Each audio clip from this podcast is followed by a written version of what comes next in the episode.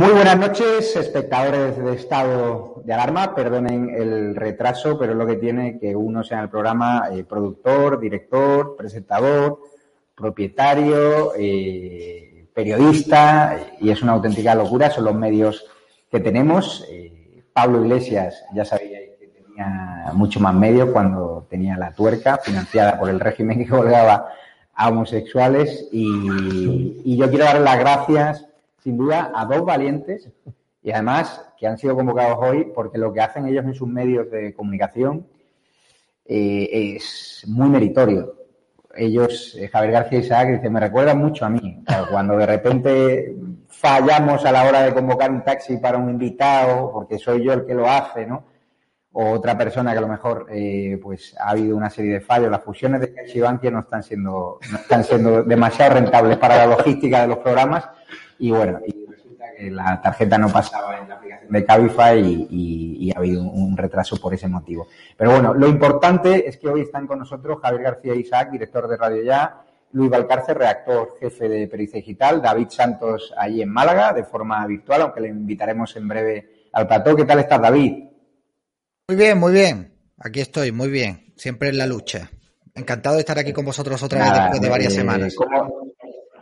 Nada, David, otro grande que se parte el lomo y que, vamos, está todo el día currando y, con cada día más complicado, ¿no? Nosotros acabamos de estrenar un pequeño vídeo porque el domingo vamos a estrenar eh, el formato beta de esa televisión sin censura, que será entrar en una nueva dimensión con más de 25 canales temáticos, un esfuerzo vasto, llevo sin dormir o durmiendo muy poquitas horas eh, varios días, en un proyecto tecnológico, ya empezado la cuenta atrás, habéis visto el vídeo, muy importante se registren en estadoalarmatv.es porque ahí enviaremos ¿no? a los primeros invitados, a los primeros agraciados que estén registrados el enlace, la fórmula de acceder a las aplicaciones, a la web y hemos puesto mucha ilusión hemos puesto mucha inversión, todo el dinero que tengo y todo el dinero que han invertido los Patreon y los miembros de la comunidad de YouTube porque ya la censura está siendo inaguantable, nos han desmonetizado el canal y tenemos que tener una plataforma televisiva eh, al margen ¿no? de la censura donde poder ser libres. Yo quiero dar las gracias a Javier. ¿Qué tal está Javier? Pues un placer estar aquí. A mí me llamas y lo dejo todo, ¿eh? No, hombre.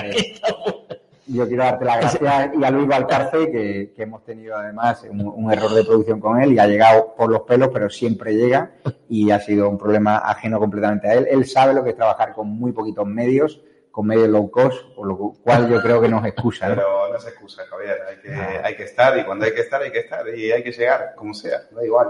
Y sí, aquí estamos. Pues agradecértelo. Vamos ya con. Luego hablaremos de la televisión sin censura. Bueno, ¿qué, qué, qué esperáis del de, el domingo?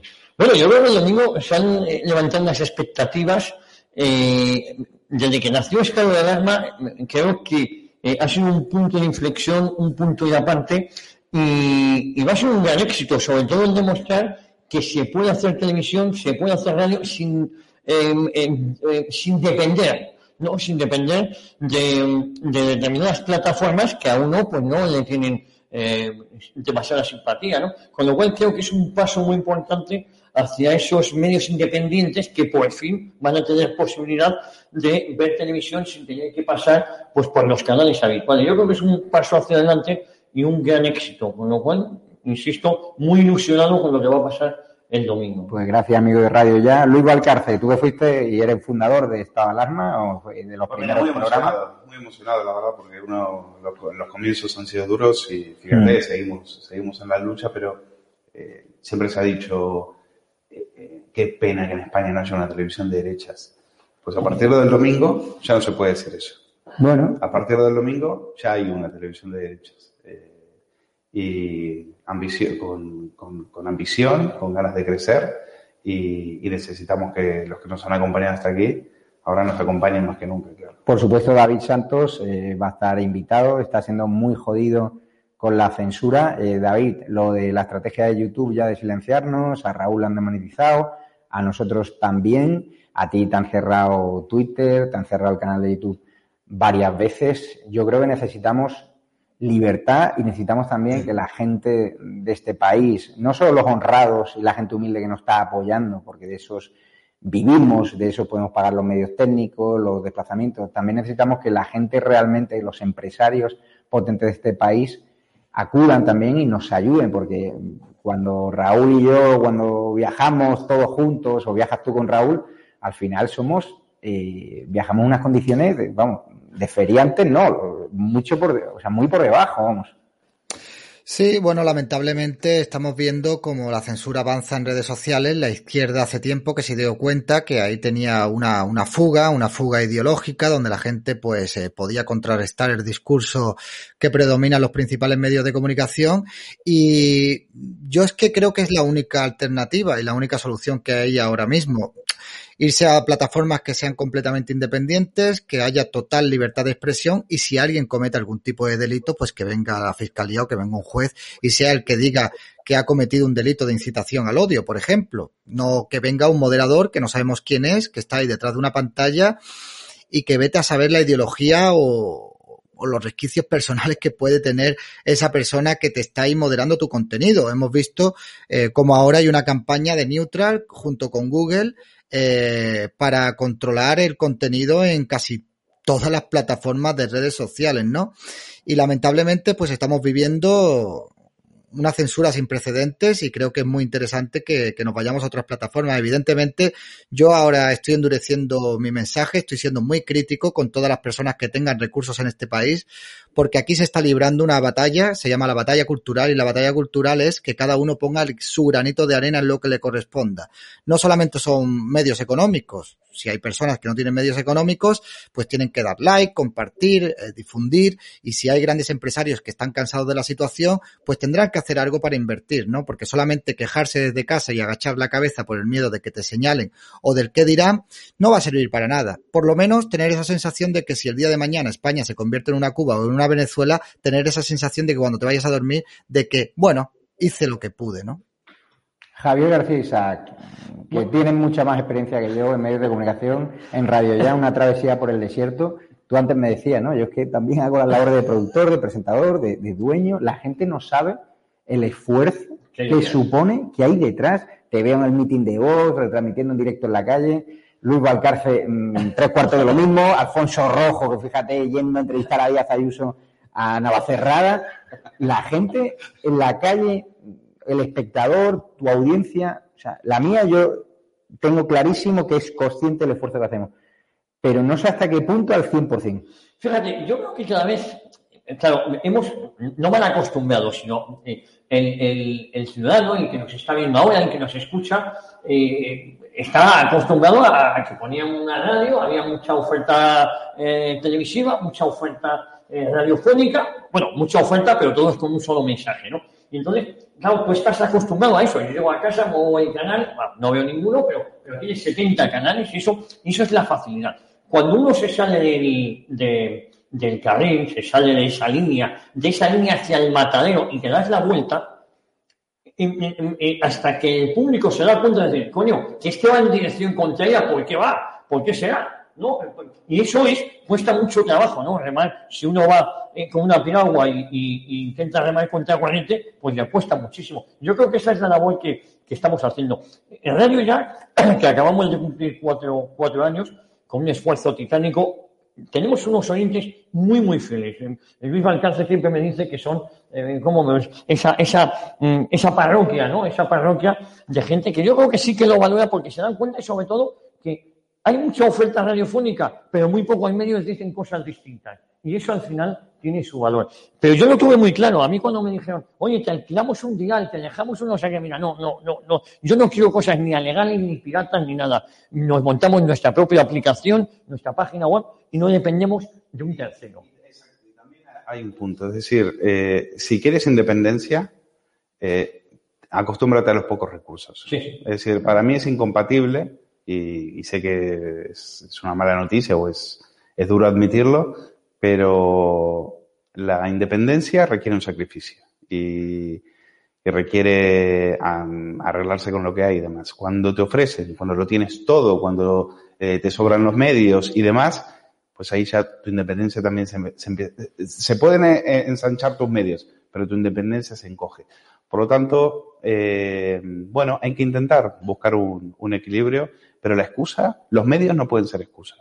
Eh. Nosotros tenemos que, sacar adelante. Yo soy testigo de cómo Javier eh, ha tenido que hacer radio con, dos palillos, como tuvimos que hacer estado de alarma eh, con, con, empezando haciendo Skypes desde casa, en pijama, y fíjate dónde estamos ahora. Entonces, no, hay excusa. O sea, cuando se quieren hacer las cosas, se hacen y se consiguen. Y estoy convencido.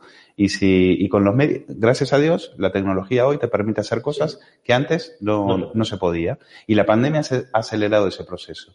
Con lo cual es un buen momento. Hay que ser muy optimistas. Sí.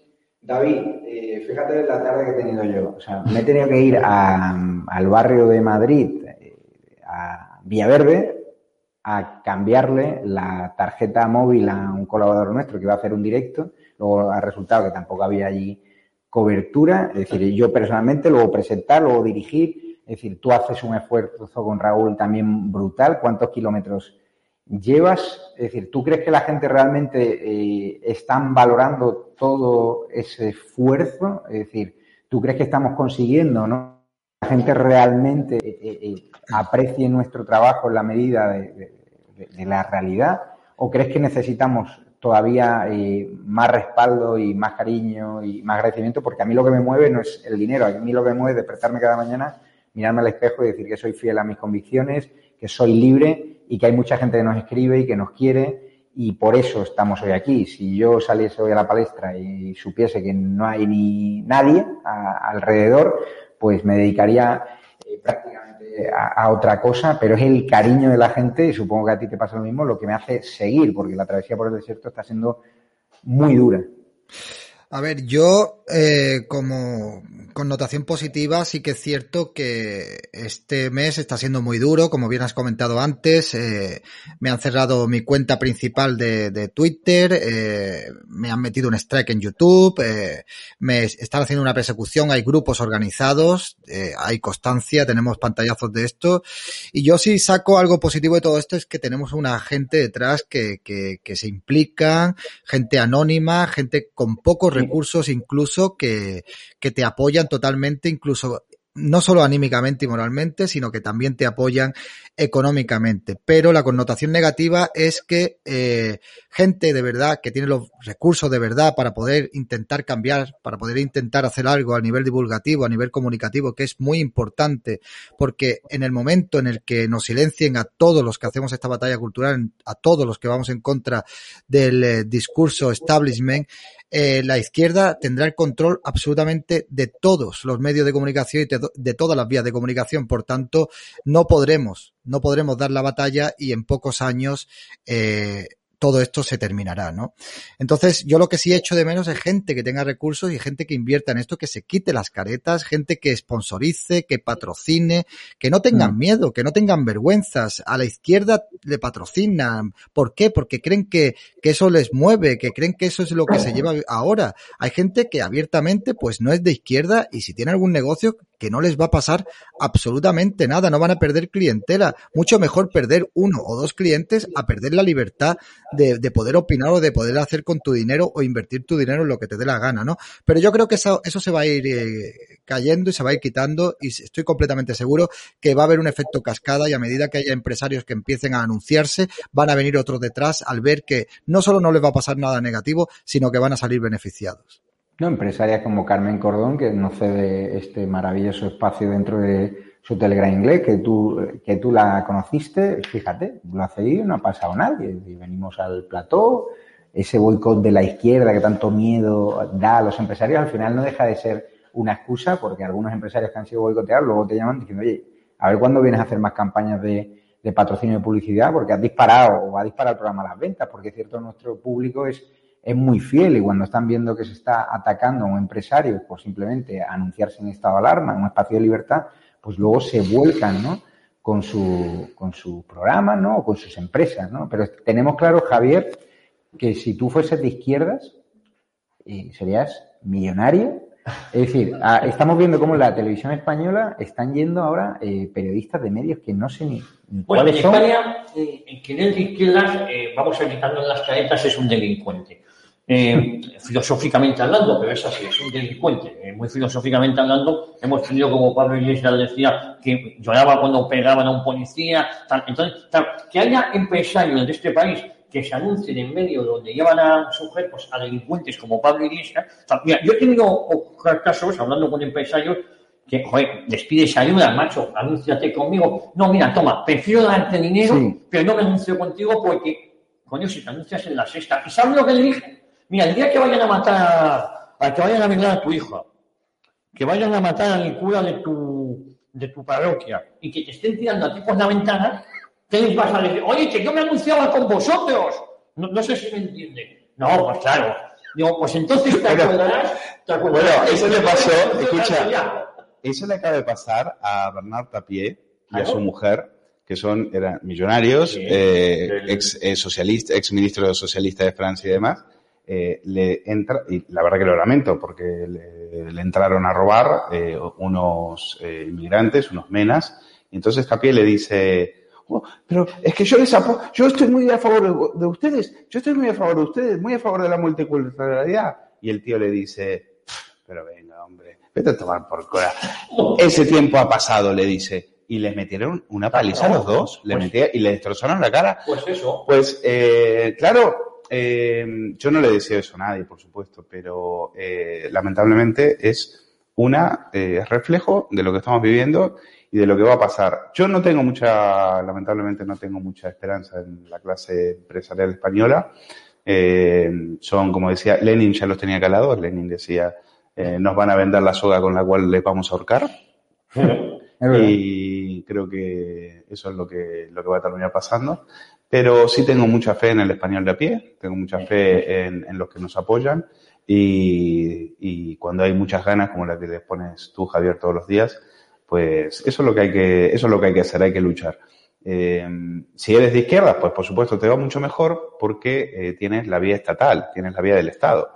Vas ahí, trincas y ya está. Y la izquierda cuida mucho más a sus, a sus lacayos mediáticos que la derecha. Eso es una gran realidad también, ¿no? Eh, lo estamos viendo con Sintora eh, o con cualquiera de estos. Eh, están tirados en la cuneta, pues vienen, los recogen, les dan un programa en y les cuidan y, y no, no conozco a ningún periodista de izquierdas que esté tirado en la cuneta. No, no, no, pero bueno, hasta un sinvergüenza como Antonio Maestre resulta que tiene medio. filosóficamente. Filosóficamente hablando, todo es muy filosófico aquí.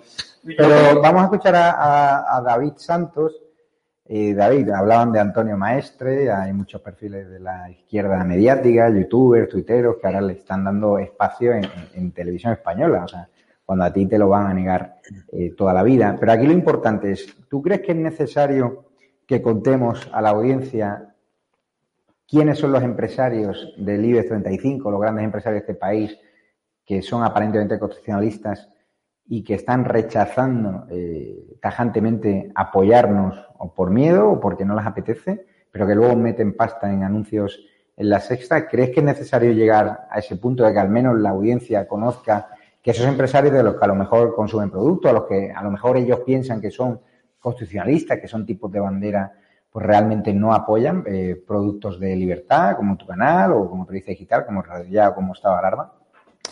A ver, eh, aquí tenemos que tener una cosa muy clara. Quiero hacer, eh, pues, un, pequeño paréntesis a lo que estabais comentando ahí. Eh, ahora mismo, ser periodista de, izquierdas o ser divulgador o youtuber de izquierdas te da mucha rentabilidad. O sea, lo fácil, si quieres ganarte la vida con esto, es ser progres, ser de izquierda. No solamente recogen a periodistas, sino que también recogen a youtubers, youtubers que no tienen ninguna difusión, pero que ahí están, ¿no? Podemos, eh, pues también los subvenciona, salen en páginas como Spanish Revolution, en fin, les muchísima difusión. No solo un problema de empresarios, como bien decía, sino también es un problema de los principales partidos políticos de centro y de derecha que parece ser que todavía no se han dado cuenta que el único altavoz y la única vía de comunicación que tienen para llegar directamente a la ciudadanía sin distorsiones y sin manipulaciones son las eh, redes sociales. Dicho esto, yo sinceramente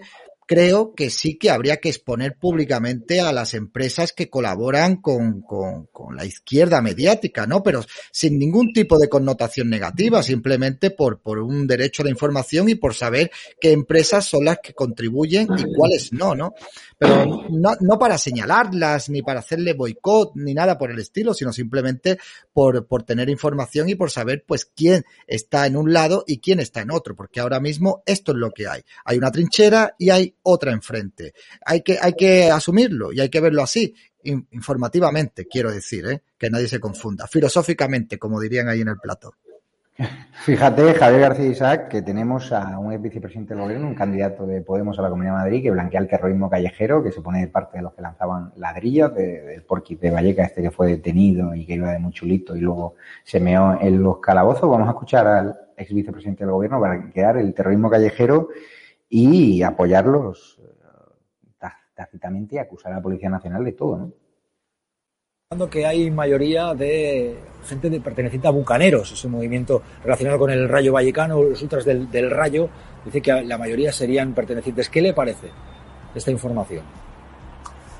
Yo te confieso que hay una cosa que me sorprende mucho. Quien provocó la carga policial fue Abascal, y esto se lo dijo la propia policía a un diario tan poco sospechoso de izquierdista como el ABC. Y además han conseguido su objetivo, que una semana después se siga hablando de la ultraderecha. Cuando nos preguntamos muchas veces eh, quiénes son los responsables de que la ultraderecha le vaya tan bien, pues algunos deberían reflexionar sobre lo que significa que un partido de ultraderecha que hace apología del terrorismo, que hace apología de la violencia callejera, que se hacen fotos frente a la estatua vandalizada de Largo Caballero vayan a Vallecas a provocar la violencia, porque fue Abascal el que dijo vamos a por ellos desde la tribuna rompiendo el cordón policial y una semana después siguen consiguiendo su objetivo de que se hable de ellos. Y a partir de aquí hay una cosa que me sorprende muchísimo. Es decir, estas detenciones se producen inmediatamente. ¿Y cómo es posible que no hayan detenido a los autores de, la, de las bombas incendiarias contra nuestra sede? ¿Cómo es posible que no detuvieran a los neonazis que fueron a un acto nuestro? Yo creo que cada vez hay más gente que tiene la sensación de que de que la justicia no es igual para todos y desde aquí todo mi cariño y, mis felicitaciones a la gente de Vallecas que demostró en un ejemplo de dignidad que Vallecas es un barrio tolerante, que Vallecas no acepta el fascismo, el racismo y, la homofobia y por supuesto a los hinchas de un equipo del fútbol que son un ejemplo de defensa de valores solidarios y de valores antifascistas que son de lo mejor de nuestra ciudad. ¿Qué te parece esta declaración? Bueno, eh, vamos a ver. Eh, Pablo Iglesias es un delincuente, tiene la bolita de su mujer bien colocada. Dice que eh, esta banda de delincuentes, a su vez, que son el pony de Vallecas, el sí. mamarracho ese que ha dado puñetazos al aire. esta pandilla de delincuentes, insisto, uno de los detenidos hoy tiene antecedentes por meter mano y por abusos sexuales, porque esta es la gente con la que discuta. Mira, para militar y hacer carrera en Podemos tienes que tocar todos los artículos del Código Penal. Asesinos, violadores, pederastas, maltratadores, lo tienen todo, hasta canta mañana. Defender a los bucaneros y decir que es una banda de. se siente emocionado cuando son una banda de delincuentes, todos ellos con antecedentes penales, que si tráfico de drogas, que si dar palizas, que si matones. Los bucaneros y la chusma de iglesias tienen secuestrado un barrio tan popular como es Vallecas. Lo que pasa es que estos no permiten, no consienten que existan apoyos. Vallecas hay que recordar que ha tenido cerca de 14.000 votos en las últimas generales contra los 6.000 que votaron a, a, a Más Madrid. Pero fijaros una cosa, si queréis que, eh, eh, volviendo a un tema que me parece importante de los medios de comunicación, los medios de comunicación en este país están en manos de la derecha, de empresarios de la derecha. Os recuerdo quiénes son los dueños de la sexta los dueños de la sexta, el Grupo Planeta, Antena 3, es decir, los dueños de Teta 5, os digo también quiénes son, y a su vez tienen sus dos marcas, la 4 y Teta 5, y así con todas las demás, tienen siempre donde ir, son una pandilla, y es lo que te diría, cuando les estén tirando por el edificio ahí en la diagonal, y cayéndose al vacío, que yo soy el de la sexta, que esto es puro negocio, porque no se dan cuenta, y eso hay que ponerlo en valor. Y hay otros medios, perdóname, que son los bizcochables los bizcochales. Y ahí meto pues a la ABC, la razón, el mundo, porque no se ha querido dar la batalla ideológica, con lo cual la culpa de tal y como estamos, yo me atrevería que no es de la izquierda, la culpa de tal y como estamos es del centro reformista, y que cada uno saque sus conclusiones. ¿Tu opinión del blanqueo del terrorismo callejero de Iglesias? Bueno, sobre el, sobre el tema de Iglesias, yo es que me, me partía la caja cuando lo estaba escuchando, la verdad me con, tenía que contener la risa. Dice, eh, ¿y dónde están los policías que los que, los que, los que, los que agredieron, que era una piba, era una piba fulana que iba así dormida, iba escribiendo. Qué peligrosa, ¿dónde estará? ¿Dónde estará? Quizás que, la, que la busquen entre ellos, quizás la encuentran. Quizás la encuentran, peligrosísima. Tira la gasolina, se va al coche, vuelve, enciende, vuelve, vuelve a escribir. Bueno, en fin, que, que la buscan entre ellos y por ahí la encuentran. Y después, eh, bueno, dice una sarta de mentiras, eh, el otro día también mintiendo diciendo Herrera dijo tal cosa, no lo había dicho, bueno, eh, es una es un es, es un mentiroso y no tampoco eh, ya a estas alturas lo que dice es como que te entra por un lado y te sale por el otro, porque francamente eh, a mí lo que me da mucha vergüenza y lo comentaba hoy en el quilombo es este personaje era el que se emocionaba cuando le, le pegaban a los policías. Ahora está preocupado. Ahora dice que condena la violencia. ¿Qué es Gandhi? Ahora es Gandhi. Pero si, pero tú condenas, si tú estabas emocionado cuando le partían la, cabeza de una pedra de un policía. O sea, David Santos, ¿qué te haría eh, YouTube si tú salieses en un vídeo aplaudiendo a, a, los terroristas callejeros, al tío que agredió a la policía, al tío que lanzó el otro día un ladrillazo, que lo llevó Santiago Abascal al Congreso de los Diputados, es decir, eh, justificando la violencia, promoviéndola Supongo que a ti te cerrarían directamente el canal, te desmonetizarían y en cambio a la izquierda, a Pablo Iglesias, por este vídeo, por esas intervenciones, no tiene ningún tipo de, de, de reproche. No solo eso, no solo eso, sino que probablemente me meterían una denuncia porque todo el mecanismo de la izquierda se pondría a funcionar, me meterían una denuncia, incluso hasta gente aliada del propio sector del centro, del centro de derecha, liberales y conservadores, también me juzgarían y me dirían que hay que ver, que no puedo ser como ellos. Sí, es el famoso complejo que tenemos también en este bloque ideológico, ¿no? Pero yo estoy deseando, sinceramente, eh, estar en una plataforma sin censura para decir los adjetivos de lo que es Pablo Iglesias, ¿no? No lo voy a decir aquí porque, no, no porque me dé vergüenza, o sea, yo creo que el insulto español es muy bonito, hay que recuperarlo y se puede definir eh, fácilmente una palabra a una persona con un par de palabras, ¿no? Eh, lo de Pablo Iglesias eh, es un es, es, que este hombre es de verdad que es para que lo juzgaran y lo metieran en la cárcel. Yo estuve ahí, yo estuve ahí en la Plaza de Vallecas, no dice ni una verdad pero ni por casualidad, es un mentiroso. Este tipo, siendo vicepresidente del gobierno en el Congreso de los Diputados, se dirigió a la tercera fuerza política de este país diciendo que eran unos parásitos. Ellos son los que hacen enaltecimiento del terrorismo diciendo que Otegui es un hombre de paz. Ellos son los que abiertamente se autoproclaman comunistas, que es una ideología condenada por la Unión Europea que ha causado más de 100 millones de muertes a lo largo de su historia y que a día de hoy tiene martirizadas a millones de personas en Cuba y en Venezuela y en otros países. Estos son los que da, hacen alertas antifascistas cuando pierde las elecciones, estos son los que animan y arengan a la gente como los bucaneros para que vayan a agredir allí a las personas que van a un acto democrático en la capital de España. Este es este tipo, el que mandó a su vigilante, a su guardaespaldas allí con los bucaneros, con estos delincuentes que no solo no dieron un ejemplo de convivencia ni de saber estar, sino que dieron un ejemplo de lo que no tiene que ser un ciudadano español y que mostraron cuáles son las dos Españas y que te mostraron a ti, votante, a cuál de las dos Españas tienes que preferir y a cuál de las dos Españas tienes que votar. Y otra cosa más, para no extenderme. Ahora me estoy dando cuenta yo de que la izquierda de este país que se autoproclama democrática y que abandera la libertad y el progresismo de este país, que no es progresismo, es decadencia, ahora me entero yo que tienen la potestad de decirle a las personas, según su ideología, a qué partes de España pueden ir y a qué partes de España no pueden ir porque yo, siendo obrero y de derechas, no tengo capacidad económica para irme a vivir a un barrio residencial como en el que él vive o como en el que vive Echenique. ¿Qué hago entonces? ¿Me autoexilio? ¿Qué pasa con las personas eh, de Vallecas que votan a Vox? ¿Qué hacemos todos esos miles de obreros que vivimos en barrios eh, normales? ¿Qué hacemos? ¿Qué, ¿Qué, qué, pasa con nosotros? O sea, es que esto es muy preocupante y este discurso se está normalizando en este país. Son unos auténticos delincuentes, Javier está pidiendo, está endureciendo su discurso contra Marlaska por permitir ¿no? eh, la ratonera de Vallecas y otros barrios obreros de Madrid, donde han agredido a los dirigentes de Vox de milagro. Eh, la Policía Nacional, nosotros hemos hablado con agentes, eh, nos decían directamente que, que, tenían órdenes de no disolver a las concentraciones de la izquierda radical y directamente Abascal pide que pase a disposición judicial Marlaska, que fue... Vamos a ver, ya no podemos hablar de una izquierda radical y de una izquierda que no lo es. La izquierda radical, punto. Es, no, no hay una izquierda buena, hay una izquierda mala. Es la izquierda y es igual de desechable.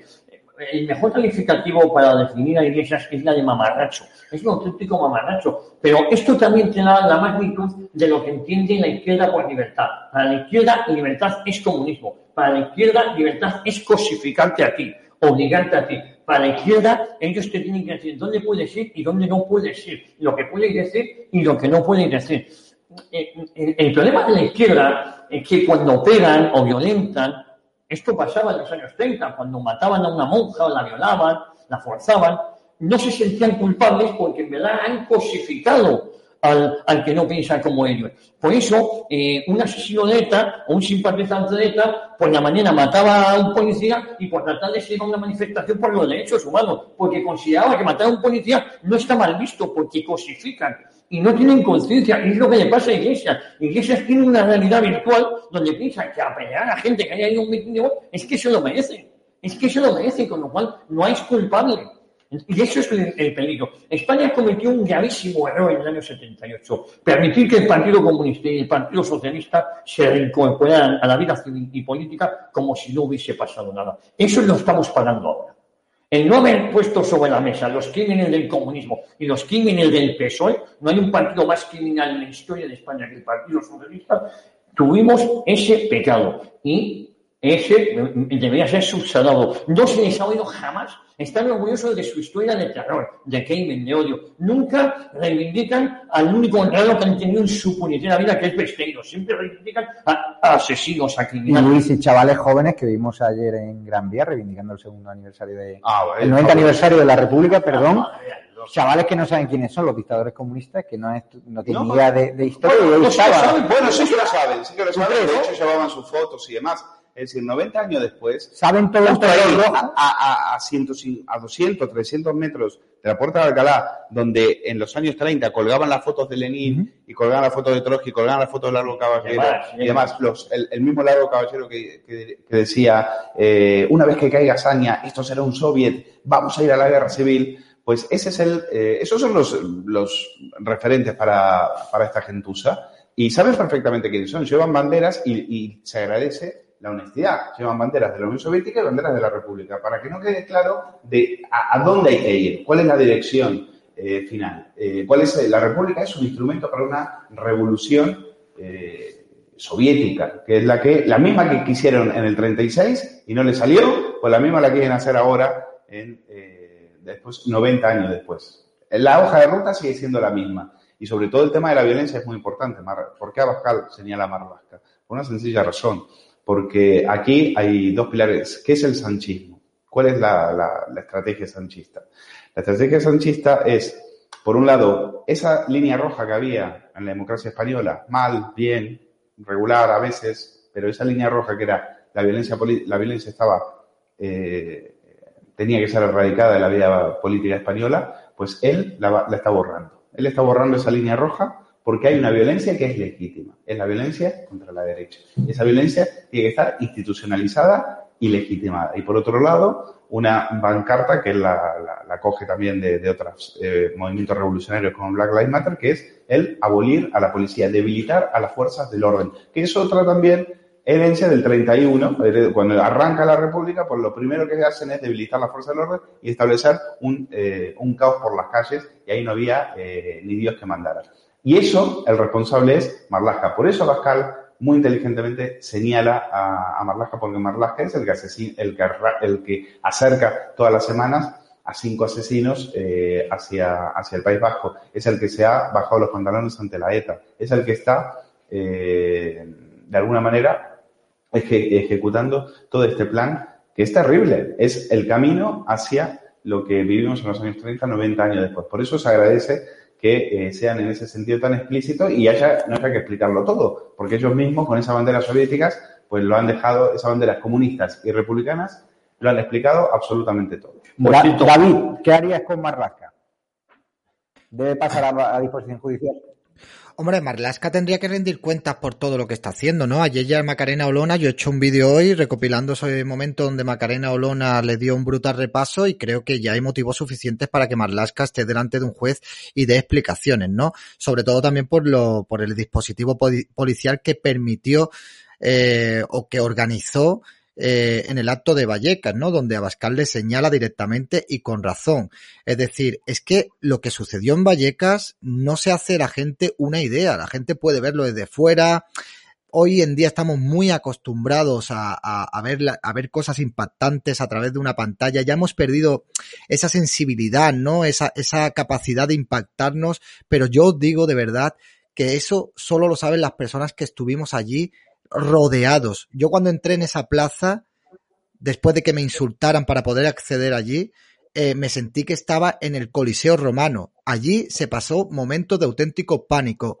Fueron a hacer daño. Podría haber pasado una catástrofe. Y esto tiene que dar explicaciones. Lo que no puede ser es que haya una gente que son unos radicales violentos que estén a 18 metros de donde están los representantes políticos de Vox dando un meeting. Y si estaba a 18 metros del atril, estaban a muchos menos metros de la gente que allí estaba viendo ese meeting, ¿no? O sea, fue una situación bastante lamentable. Si a esto le sumamos lo de Pérez de los Cobos, si a esto le sumamos, pues, que ha, destituido a dos o tres agentes también por, eh, por comentar en un grupo privado de se marlasca la tragedia. Y si a esto le sumamos a todas las indignidades que está haciendo, como bien ha dicho Macarena Olona, que es que es un buen ministro porque traga con todo, creo que sí, que debería estar delante de un juez. Democráticamente sería muy sano, pero no solo Marlaska, sino también Fernando Simón y Pablo Iglesias y mucho mucha gente de la izquierda del panorama político español debería rendir cuenta delante de un juez. Yo lo único que espero y deseo es que mmm, la derecha, cuando vuelva a gobernar en este país, si puede ser, no vuelvan a cometer el mismo error de siempre, que no perdonen, que no olviden y que hagan rendir cuentas judiciales a todos los que se lo merecen.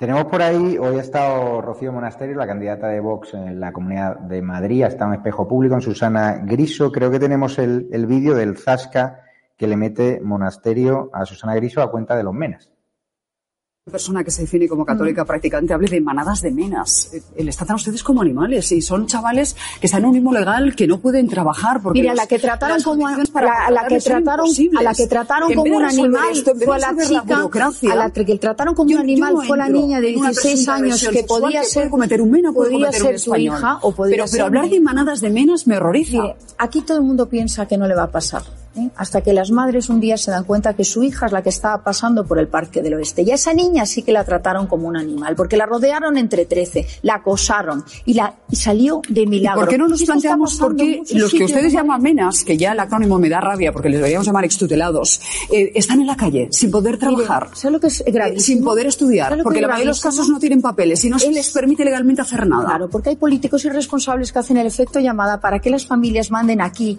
a, esas, a esos menas personas para que su futuro sea estar debajo de un puente de la M30. Les engañan. ¿Sabe cuánto pagamos en la Comunidad de Madrid por cada mena? 4.700 Ese dato no sé dónde lo saca usted, porque lo he estado intentando rastrear y todos le los aseguro que no consejos de en gobierno. Mire, ¿por dónde quiere En empezar? cualquier caso, es una Día inversión 10 que del 9 podríamos del recuperar porque este país 2019, necesita 24 inmigrantes millones de si euros luego les pagados, désemos una opción de 120 trabajo, ¿no? plazas, a 8.000 la plaza. Que seguimos. ¿Quiere, si quiere que siga? Vamos a ver. Siguiente Consejo de Gobierno. Pero, pero más 19 argumentos del mi favor, 11 del señora 2019. Monasterio.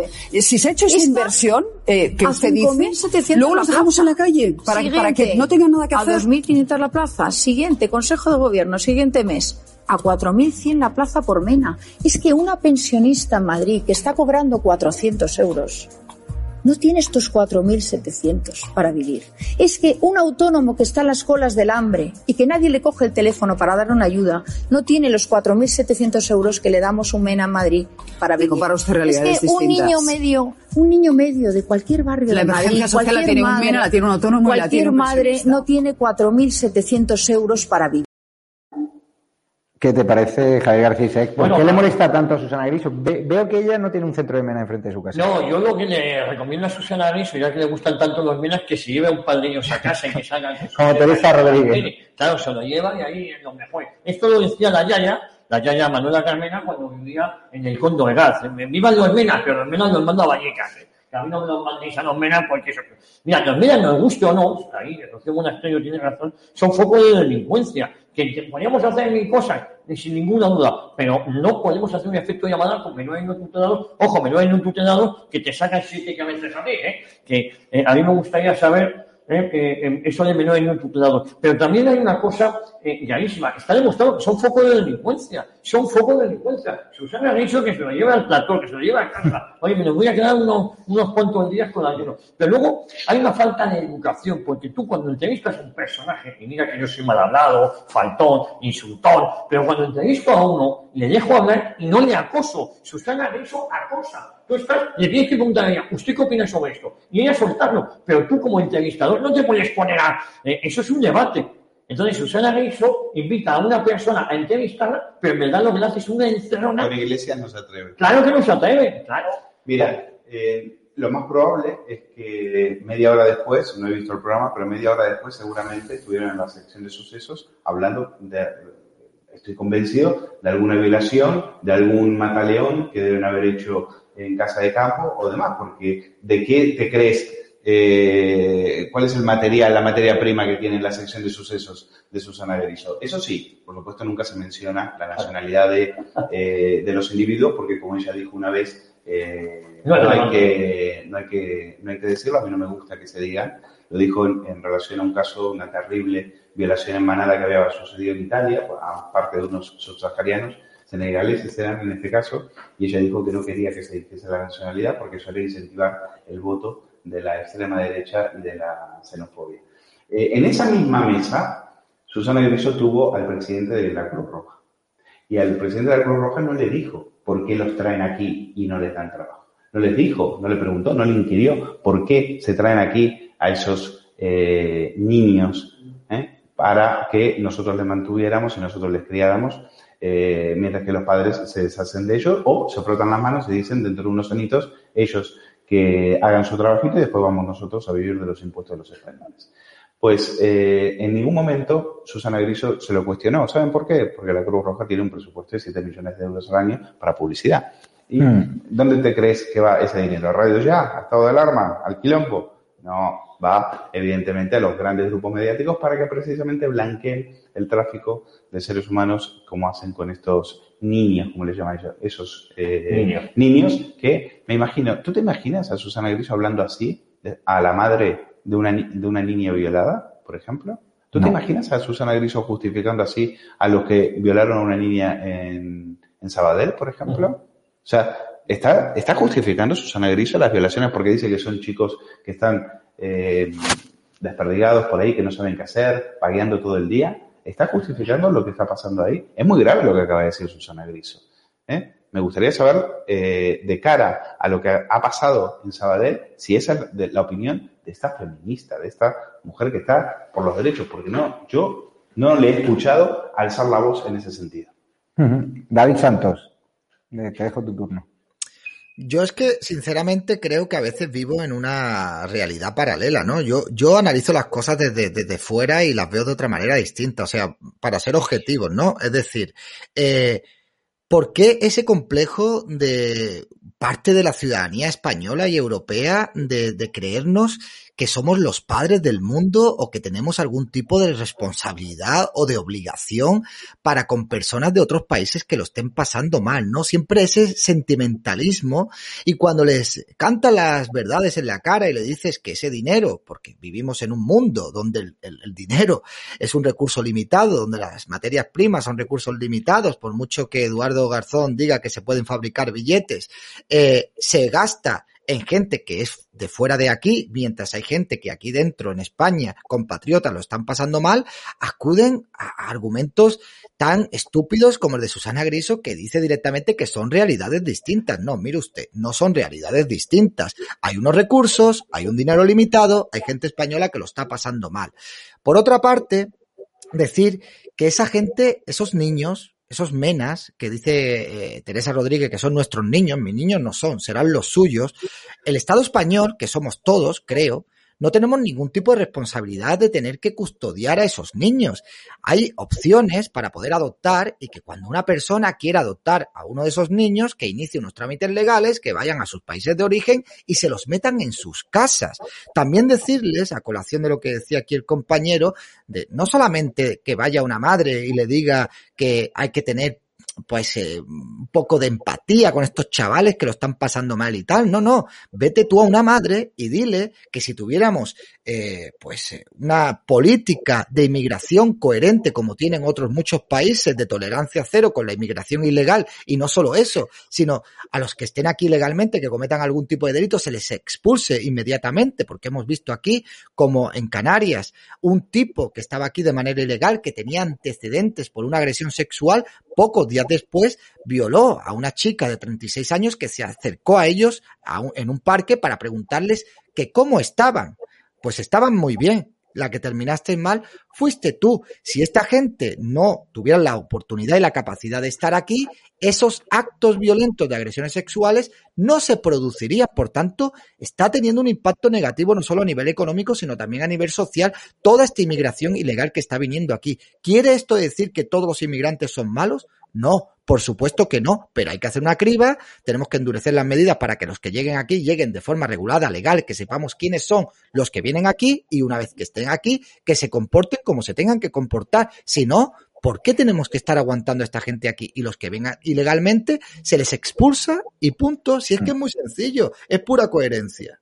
Vamos con la chorrada del día de la campaña en la Comunidad de Madrid, por cierto, ya para acabar, Mónica García, la pistolera de la Asamblea, la que emulaba a Chapote, aunque luego dijo que era artrosis, eh, la que perreaba el otro día, esa es su apuesta para los madrileños, así está la izquierda, hoy hilarante la opción de que alguien ha hackeado, ¿no? la cuenta de Más Madrid para invertir dinero, ¿no? 8.000 euros, ¿no? Desviarlo a una cuenta de, de, Podemos, todo ridículo, pero más ridículo es aún, ¿no? Querer convertir el Isabel Zendal, no sé en qué, pero un hospital de referencia, supongo que que hacer allí una casa ocupa o a saber qué quieren hacer, en qué lo quieren convertir. Pero está claro que salvar vidas no quieren. Vamos a verla. Quiero anunciar que convertiremos el Hospital Isabel Zendal en un Health Lab, un laboratorio de salud que dará respuesta a las necesidades de la población y será vanguardia en la innovación en salud. El Zendal será un centro puntero en investigación e innovación en salud a imagen y semejanza del Medialab Prado, poniendo en contacto a investigadores, profesionales, instituciones y pacientes para resolver sus necesidades. Un laboratorio de innovación, investigación, participación ciudadana y creación de redes de conocimiento donde los pacientes sean el centro. Y hablo del Medialab Prado y os me gustaría contaros cómo conocí yo el Medialab Prado. Por cierto, ahora en acoso y derribo por el Partido Popular del Ayuntamiento de Madrid. Un día llegando al cole, uno, un amigo de mi hijo eh, vino con una prótesis, ¿no? En, en, un amiguito que le falta una manita y vino con una prótesis de colores, ¿no? El estallido de emoción del resto de sus compañeros fue, ¡Hala! Leo, esto es maravilloso, es chulísima. Y le pregunté a la madre cómo había conseguido una prótesis, ¿no? Bueno, pues esa prótesis venía de Medialab Prado. Eh, ¿Se pagan por decir estas chorras en campaña? Muy brevemente, que tenemos poco tiempo. No, bueno, solo eh, esta petarda también de candidata, pues claro, esto nos da la magnitud de la clase política que tenemos en la, en la Comunidad de Madrid. Que me explique lo de un laboratorio. Otro más, si todo España es un inmenso laboratorio y nosotros somos las cobayas, un laboratorio más todavía. Hombre, si lo que sobran son laboratorios ahora mismo. Se necesita un eh, convertir el Sendal en, en, ese lab hub o no sé en qué lo va a convertir para eh, que alguien pueda acceder a una prótesis. No hay un mercado de prótesis. O sea, no, yo entro en internet, estoy convencido que entro en internet y si le quiero comprar esa prótesis a ese niño, pues la consigo. Es decir, no necesito convertir el sendal. ¿Qué pasa? Que detestan el sendal y desde aquí hago el mismo llamamiento que hice en el quilombo. Hay que defender al sendal. Ni un paso atrás ante los que quieren atacar y destrozar el sendal. David Santos, te dejo cerrar, que sé que eres fan de Mónica García. Eh, esta mujer lo que necesita es una prótesis cerebral así, eh, a bote pronto. Y la propuesta estrella de, esta señora es eh, acabar con la pobreza menstrual, ¿no? Esa es su medida estrella, así que madrileños que tenéis capacidad de votar, sé que ante esas medidas de hacer el Zendal como un centro de prótesis y entre acabar eh, con la pobreza menstrual, sé que estaréis tentado en votarla, pero aguantad, ser realistas, no la votéis, por favor, si queréis tener una comunidad de Madrid coherente y sensata, no votéis a esta, a esta chica, solo, solamente hay que ver el perreo y el meneo de manos que tiene para saber que, que no están sus cabales. Pues muchas gracias, David Santos. Te seguimos en tu canal de YouTube y mucho ánimo con tanta censura. Y el, domingo ya sabes que tendrás un altavoz en esta televisión. Muchas gracias. gracias. Un abrazo. Y gracias a Luis Valcarce y a eh, Javier García Isaac por el apoyo que nos dais, porque sin vosotros esto tampoco sería posible, porque venís aquí de forma completamente desinteresada y yo lo valoro mucho.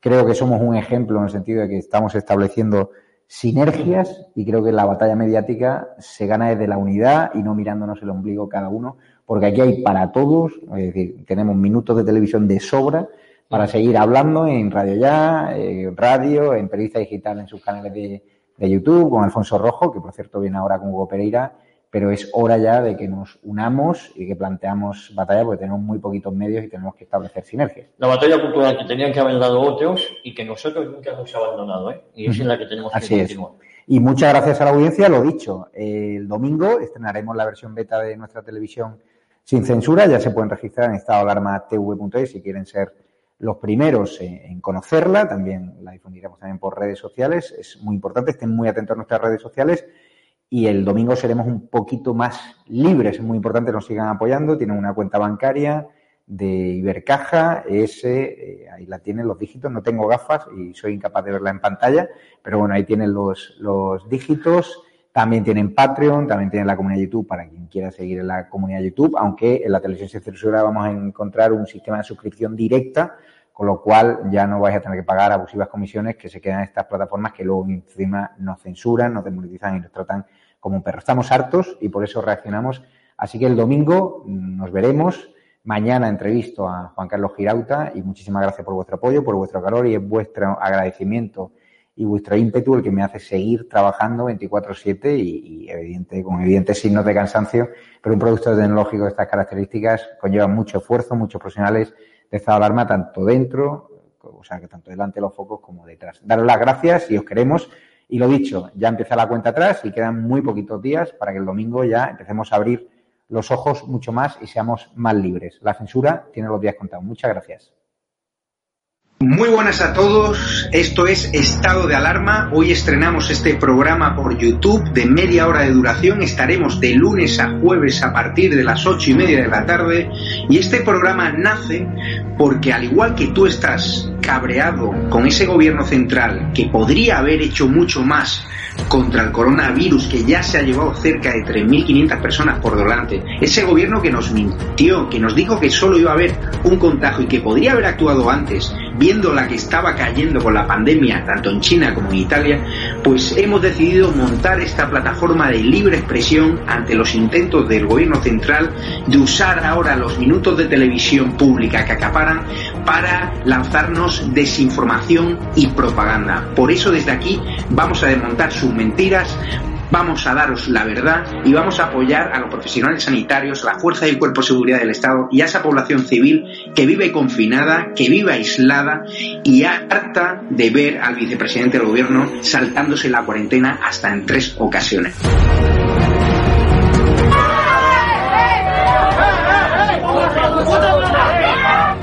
Emociona cuando patean a los antidisturbios. Daros la enhorabuena por vuestra valiente labor, eh, conscientes de que lo teníais todo en contra, a pesar de eso habéis perseverado y está claro que vuestro éxito reside en que defendéis la verdad, en que defendéis la libertad y por tanto yo os quiero emplazar a que sigáis en esa línea. Quiero felicitar a todo el equipo de Estado de Alarma por este año de periodismo de investigación y sobre todo por ese trabajo en un formato nuevo, diferente, arriesgado que tanto nos entretiene y nos cuenta del día a día de la actualidad política en nuestro país. Han tirado botellas, nos han tirado huevos, botellas de cristal, nos han llamado de todo, Negre te vamos a arrancar la cabeza, Santiago Pascal te vamos a matar. Bueno, muchas felicidades a Estado de Alarma por este año dando la batalla en YouTube y en Internet en general. Parece mentira, parece que fue ayer eh, cuando estaba yo ahí con vosotros desde el primer programa, eh, cuando estábamos encerrados y comentando y hablando de todo eso que se estaba ocultando en los grandes medios de comunicación. Me alegro que sigáis después de un año. Bueno, pues felicidades en el primer aniversario de Estado de Alarma. Nosotros creemos en la libertad de prensa, en la libertad de información y creemos que los españoles se merecen conocer la verdad de lo que ocurre en cualquier punto de España, en cualquier calle.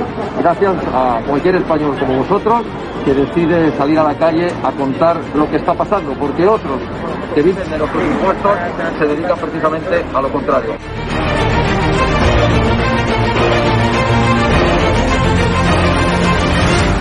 El presidente de Vox, Santiago Abascal, aquí en exclusiva con estado de alarma. Quiero saludar a mi amigo Javier Negre y a todo el equipo de estado de alarma por un nuevo año de éxitos y que sean por lo menos 10 más, que no os calléis nunca nada, que sigáis en la línea que estáis haciendo y como decimos en mi tierra, siempre fuertes, que vosotros tenéis tres cojones como nosotros. Saldremos los españoles. Con el paso del tiempo se acaba viendo la verdad.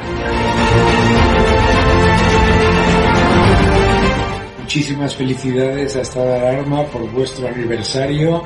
Seguid defendiendo la libertad y un fuerte abrazo. Mm, solo puedo tener palabras de, de agradecimiento a Javier, y demostrar pues una vez más que cuando todo se pone difícil, cuando la gente dice que, que no puedes, ahí estáis.